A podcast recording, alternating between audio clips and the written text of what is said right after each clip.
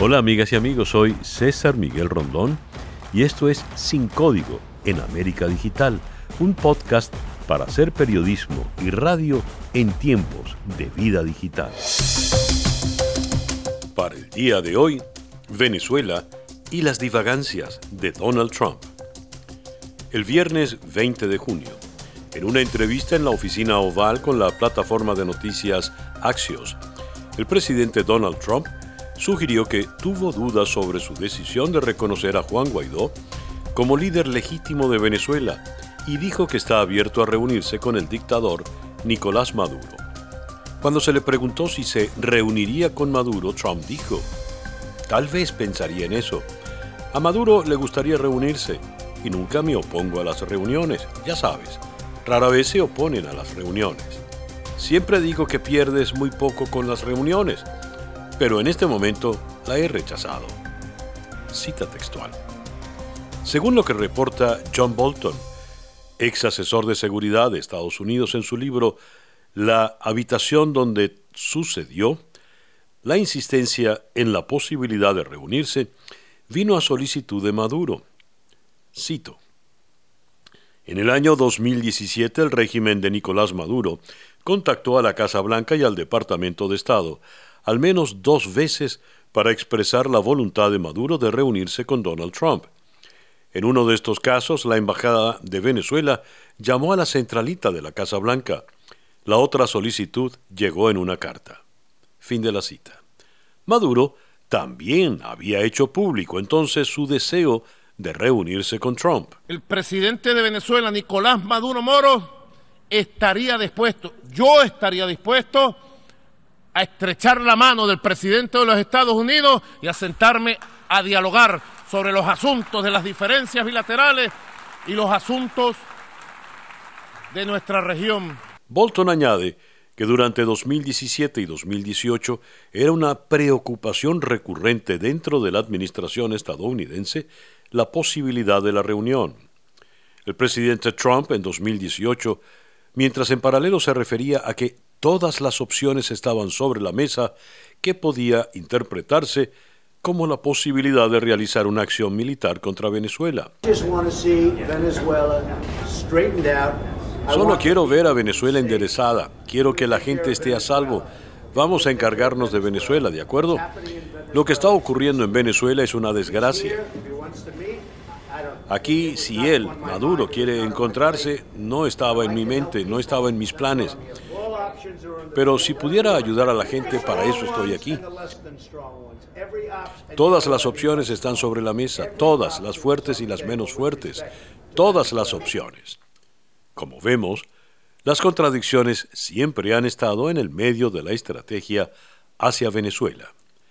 En la entrevista del viernes 19 de junio a Axios, Trump indicó que no tiene mucha confianza en Guaidó quien no ha logrado arrebatarle el control al gobierno venezolano a pesar del apoyo de Estados Unidos y decenas de otros países.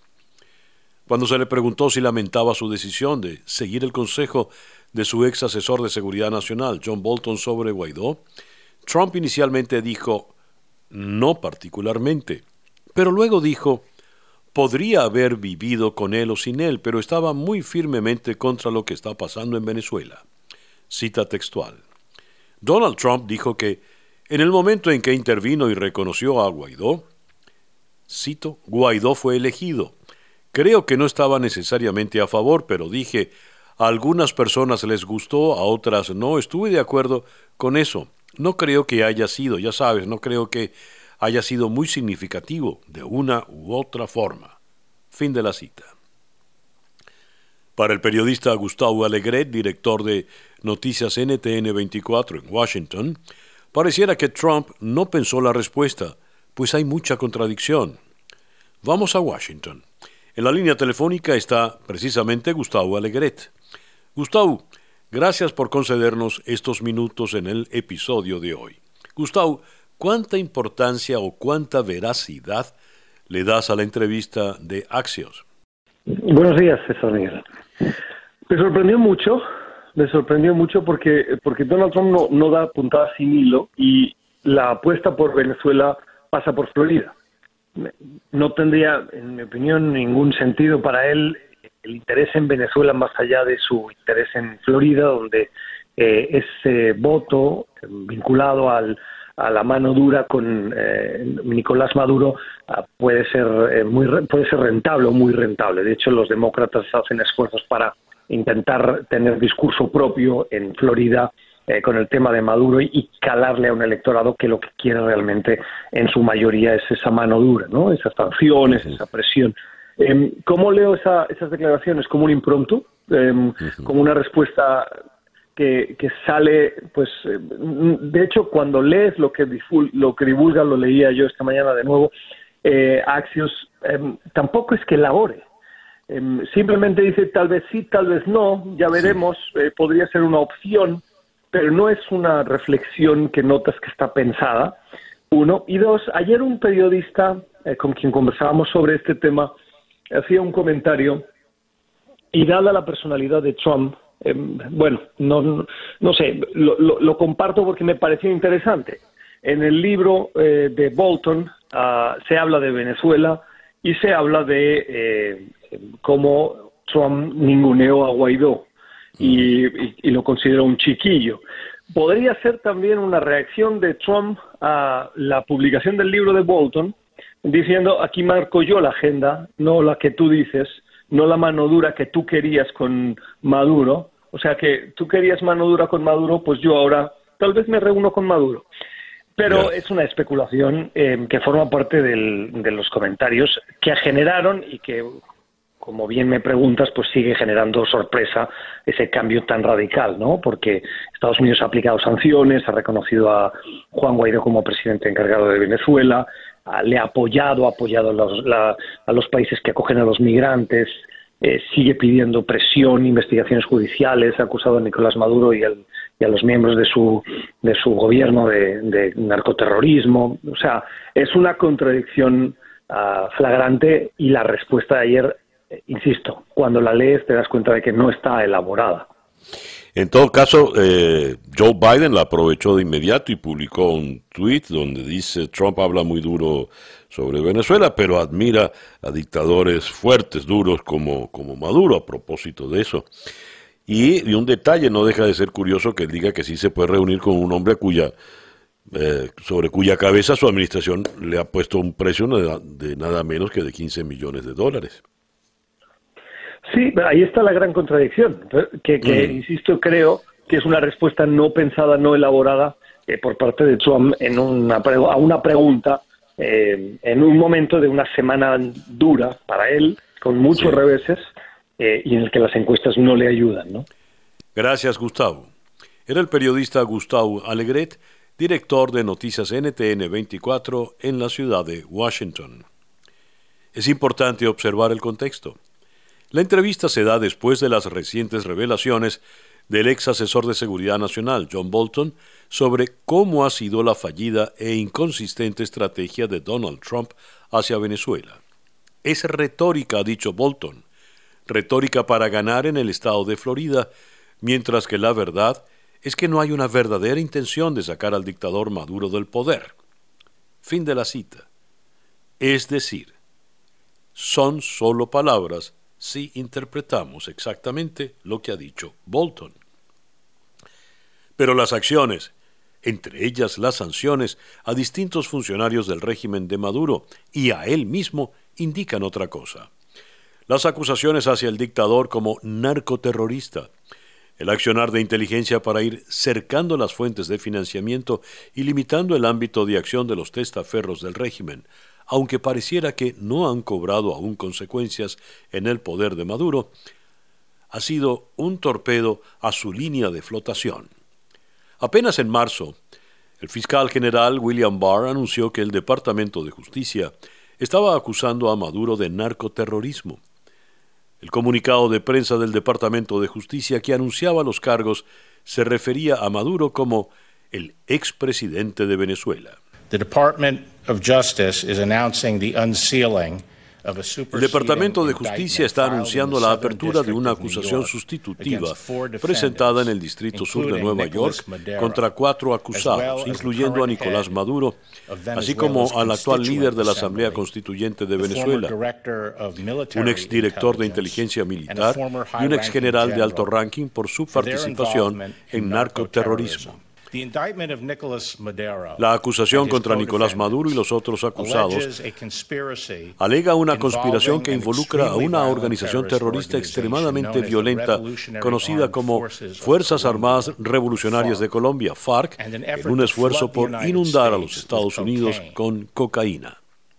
Entonces, si Trump aceptara dialogar con Maduro, ¿Maduro quedaría en calidad de qué? La respuesta la ha dado el propio Trump en su Twitter. A diferencia de la izquierda radical, siempre estaré en contra del socialismo y con el pueblo de Venezuela. Mi administración siempre se ha puesto del lado de la libertad y en contra del opresivo régimen de Maduro.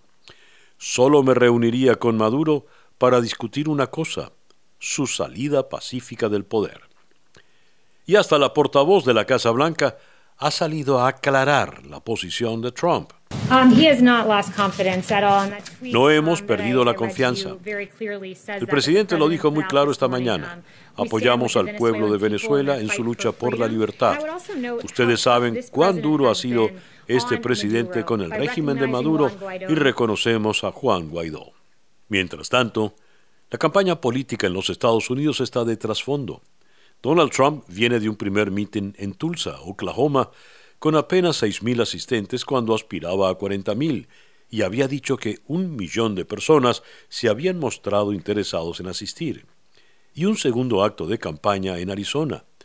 Sus desafortunadas declaraciones sobre Guaidó parecen sumarse a esa mala racha también en las encuestas que sigue dándole una ventaja de nueve puntos por encima a Joe Biden. ¿De verdad piensa la Casa Blanca que es viable una salida pacífica del poder a través de un diálogo con Maduro? ¿Cuán dependientes están los escenarios políticos en Venezuela de lo que diga o deje de decir Donald Trump, o en todo caso, de lo que ocurra en esta campaña electoral en Estados Unidos? Abordemos este tema con Pedro Benítez, historiador y destacado analista político venezolano. Hola Pedro. Eh, gracias a ti César, un gusto estar nuevamente contigo. Pedro, ¿qué tanto está dependiendo el juego político en Venezuela de la voluntad de Donald Trump o de lo que acontezca en Estados Unidos? Creo que lamentablemente demasiado.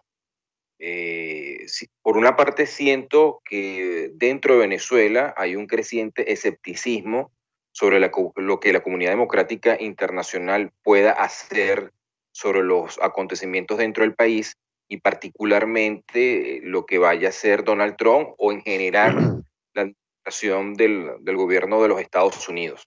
Eso por un lado. Eh, la gente aquí está muy metida en, el día a día, en resolver sus asuntos. Eh, vamos saliendo del tema de la gasolina, ya empieza a haber nuevamente colas, hay miedo de que venga otra, otra agudización. Está el tema de la, de la pandemia, está la escasez de efectivo en dólares, que es un tema diario. Entonces, el grueso de la población está muy metida en eso. Y dentro del sector opositor venezolano, yo también eh, siento un cada, vez mayor escepticismo sobre eso. Y luego, bueno, vamos a evaluar eh, los hechos. Eh, yo creo que hay que decirlo claramente, César, el campo democrático venezolano ha cometido un error al elevar las expectativas sobre lo que la administración de Donald Trump pueda hacer o influir sobre Venezuela. Y yo iría un poquito más.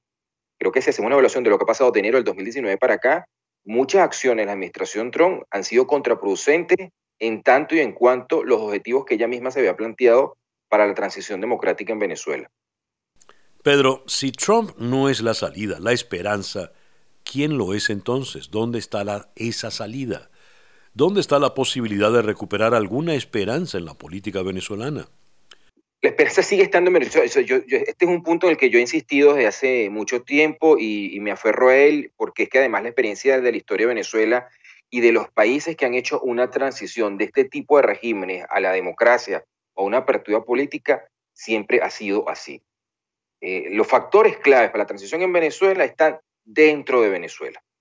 Y lo que ha ocurrido es que una política a todas luces improvisada, sin tener suficiente información de lo que está ocurriendo dentro del país, si nos basamos en, los propios tweets que eh, Trump ha, dado, las entrevistas que se han divulgado de él, y sumamos a eso el libro, lo que se conoció desde el capítulo dedicado a Venezuela, del libro de John Bolton, su ex asesor de seguridad nacional, independientemente de, bueno, las motivaciones de cada uno, de que Bolton fue despedido, que uno está resentido, que quien dice la verdad o, o, quien no, lo, lo que uno puede extraer de esos elementos es que la administración de los Estados Unidos, esta administración de Trump, nunca ha tenido una estrategia clara hacia el tema venezolano, sino que lo que ha habido es una sucesión de improvisaciones. No estoy cuestionando los motivos de Trump. Trump tiene todo el deseo del mundo de que en Venezuela eh, ocurra un cambio de régimen, una transición a la democracia. Y creo que, eso es sincero tanto de su parte como por parte de los demócratas. Pero es evidente que ha habido una sucesión de improvisaciones y ha habido una serie de estrategias políticas desacertadas. Concretamente, las sanciones. Las sanciones lo que han conseguido hasta ahora es, las sanciones a PDVSA, las sanciones comerciales, es cohesionar el, el ala militar en torno a Maduro. Exactamente lo contrario de lo que una estrategia sensata debería buscar. Cuando arrancó el año 2019, sabíamos que había en, desarrollo una crisis militar en el país. Eh, no voy a recapitular eso porque no tenemos tiempo, y, pero, eh, pero esa crisis militar hizo pensar a mucha gente en Colombia y en Estados Unidos, en sus respectivos gobiernos, de que la caída de Maduro era inminente. Y por lo tanto actuaron en consecuencia para tratar de quedar del lado del bando ganador. En mi interpretación de los hechos, eh, lo que ellos hicieron fue contraproducente, porque lo que hicieron fue nuclear, cohesionar el ala militar con Maduro. Gracias, Pedro. Era el historiador y analista político Pedro Benítez, desde la ciudad de Caracas. María Jiménez, doctora en Ciencias Políticas de la Universidad de Oxford, señala que, en vez de perder más horas analizando lo que dijo o no dijo Trump, lo que deberíamos estar pensando es cómo crear un gran movimiento democratizador en Venezuela. Esa es la amenaza creíble, dice María Jiménez. Vamos a Berlín y consultemos directamente su opinión. Hola, Marien. Muy buenos días, César. Un saludo para ti y para toda la audiencia. ¿Qué nos pasa a los venezolanos? Estamos tan huérfanos en esta suerte de largo limbo político que nos aferramos a Trump como si fuera la única esperanza? ¿O hay algo más que nos permite, que nos impide avanzar? Bueno, aquí hay, aquí hay varios puntos interesantes, eh, entonces vamos a, vamos a hablar sobre cada uno de ellos. Yo creo que siempre hay que resaltar que sin duda el régimen eh, autoritario de Nicolás Maduro, pero previo también el de Chávez, pues durante más de 20 años ha desmantelado todas las instituciones democráticas del país, ha atacado severamente a la oposición política, ha cerrado espacios de, de contención y de competencia. Eh, eso es clarísimo. También en tu propio caso vemos como el, tema de la libertad de expresión, hacer periodismo, ser crítico en Venezuela hoy en día tiene un alto costo, eh, personal incluso para, todas las personas que deciden participar en política o en el diseño del discurso público. Eso por un lado. También eh, yo creo que César, tenemos que, aunque sea doloroso, asumir que algunas estrategias que se han perseguido desde la oposición venezolana pues han sido muy erradas. Yo creo que la evidencia es clara. En estos casi 22 años, aquellas veces que se ha decidido organizarse, presentar un proyecto a la población, la, población ha participado, eh, ha, digamos, diseñado su propia, su propia política y preferencia en cuanto a la participación electoral para abrir rendijas y democratizar. Yo creo que un problema consistente que vemos en un sector de la, de la oposición política es el inmediatismo y esto se ha hablado ya desde hace muchísimos años, que es que en realidad se traduce en qué? Bueno, que es derrotar al chavismo, no querer reconocerlo. Y eso es un problema, porque esto es parte de nuestra historia, nos guste o no. Y yo creo que tenemos que asumirlo para poder entender, primero, por qué surgió el chavismo. Dos, cómo y por qué no hemos podido cerrar este capítulo todavía, iniciar una transición. Y tres, qué significa esto de cara al futuro. ¿Cómo vamos a lidiar con este pasado autoritario, pero también eh, reconociendo que en un momento, y nos gusta no, nuevamente, una parte de la población venezolana creyó en ese proyecto político. Que claramente fue una estafa, sí, pero en un momento eh, una parte de la población creyó en eso. Entonces, cuando analizamos las estrategias de la oposición y vemos entonces esas inconsistencias, un día, una vez participa en las elecciones, después no, nuevamente va y busca apoyo en lo internacional y eso nos lleva a la coyuntura actual.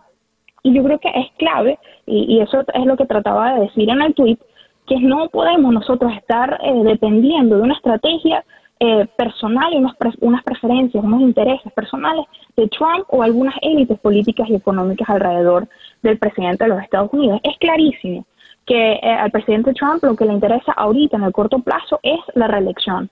Y Venezuela simplemente es un talking point en esa agenda. Es un punto electoral. También lo es, por cierto, para los demócratas, porque no debemos entender la política entre buenos y malos. Para nada esa es la sugerencia, sino entender que Venezuela eh, eh, es un, tema en la agenda electoral estadounidense y que se busca ganar el voto de eh, los hispanos americanos, sobre todo en el caso de la Florida. Y mencionaste el, libro de Bolton y también la entrevista que hace que da Trump al medio Action en estos días. Y yo creo que lo que queda claro es precisamente la inconsistencia y la falta eh, una falta clara de una lectura eh, coherente de lo que sucede en Venezuela.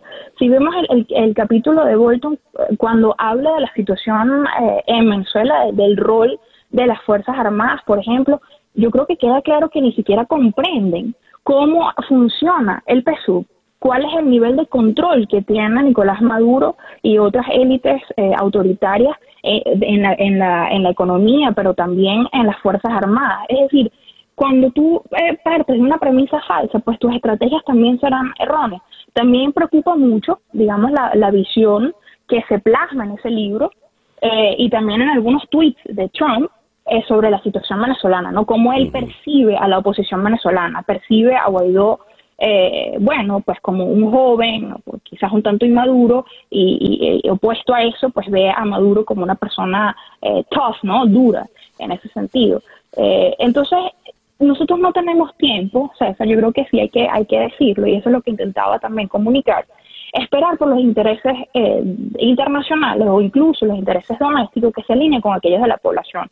Y esto es muy importante porque yo creo que siempre hay que tomar en cuenta que, que nuestra población está sufriendo. Estamos hablando que la pandemia llega ya en un contexto de emergencia humanitaria, que la gente ahorita está en modo supervivencia buscando agua, medicinas, comida, contagiándose. Ya vemos cómo los casos están creciendo y todo esto te lo digo porque está creciendo una vía política. La antipolítica es muy peligrosa. Gracias, Marien. Era Marien Jiménez, doctora en Ciencias Políticas de la Universidad de Oxford desde la ciudad de Berlín. Lo que queda claro para los venezolanos es que ser un asunto de campaña política de un gobierno extranjero no asegura ninguna salida. La salida de Venezuela es mucho más que retórica política.